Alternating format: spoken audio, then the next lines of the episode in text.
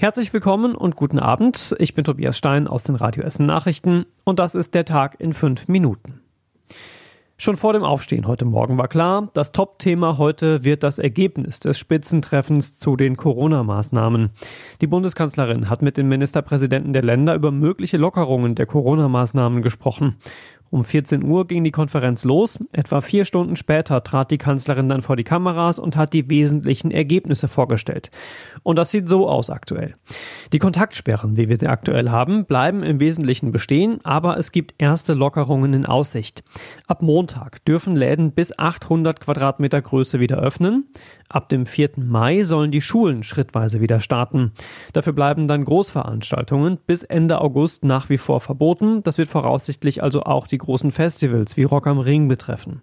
Und Bund und Länder empfehlen das Tragen von einfachen Masken in Bussen, Bahnen und Geschäften.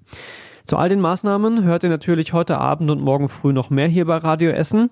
Auf die erste Maßnahme gibt es aber auch schon eine erste Reaktion. Wir haben vorhin kurz mit Marc Heistermann sprechen können, dem Sprecher des Essener Einzelhandelsverband. Er war von den Öffnungen kleinerer Läden bis 800 Quadratmeter nicht unbedingt begeistert. Also ich bin da ein bisschen gespalten. Einerseits freut es mich natürlich für die Händler, die äh, jetzt wieder öffnen dürfen.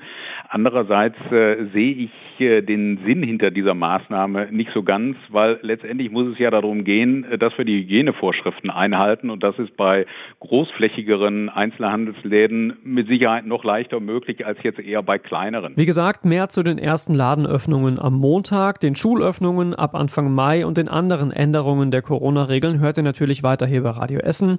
Findet ihr auf radioessen.de in unserem Corona-Live-Ticker und hört ihr morgen früh dann frisch aufbereitet hier bei Radio Essen am Morgen mit Angela Hecker und Stefan Weisemann.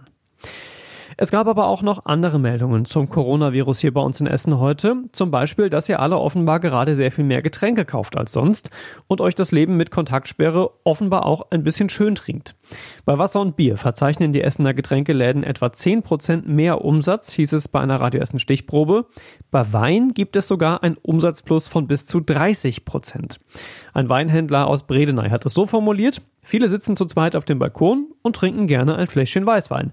Erst recht bei dem Wetter und wenn man viel zu Hause bleiben soll.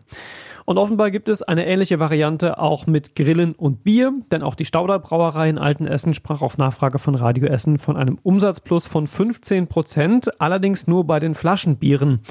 Die Belieferung von Restaurants mit Fässern brach komplett ein, deshalb ist bei Stauder die Hälfte der Mitarbeiter auch schon in Kurzarbeit.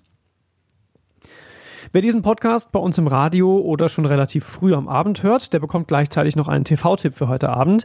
Denn bei Aktenzeichen XY geht es heute um einen spannenden Fall der Essener Polizei. Seit anderthalb Jahren sucht sie nach einer Frau aus Mülheim. Ihr Sohn hatte damals im Treppenhaus Geräusche und ein langsam vorbeifahrendes Auto gehört.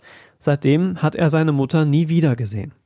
Die Polizei hat unter anderem mit Spürhunden nach der Frau gesucht und eine Spur bis zur Jagdtöte ihres Mannes in Hessen verfolgt. Die Polizei geht inzwischen davon aus, dass die Frau getötet wurde, hofft durch die Aktenzeichen XY-Sendung heute Abend aber auf neue Hinweise, um den Fall doch noch aufzuklären. In einem anderen, ganz aktuellen Fall hat die Polizei heute schon neue Ergebnisse bekannt gegeben. Der brennende Mann, der gestern auf der Hausbergestraße in Altendorf fast gestorben wäre, hat offenbar nicht versucht, sich das Leben zu nehmen. Die Polizei geht inzwischen eher von einem Unfall aus. Sie glaubt, dass eine Zigarette die Kleidung des Mannes in Brand gesetzt hat. Außer dem Mann selbst war offenbar niemand daran beteiligt, sagt die Polizei. Es werde aber weiter ermittelt. Passanten hatten den 54-jährigen Mann gestern Morgen brennend auf der Hausbergestraße entdeckt und sofort gelöscht. Ein Rettungshubschrauber hat den Mann dann in eine Spezialklinik gebracht. Da liegt er aktuell noch und schwebt immer noch in Lebensgefahr.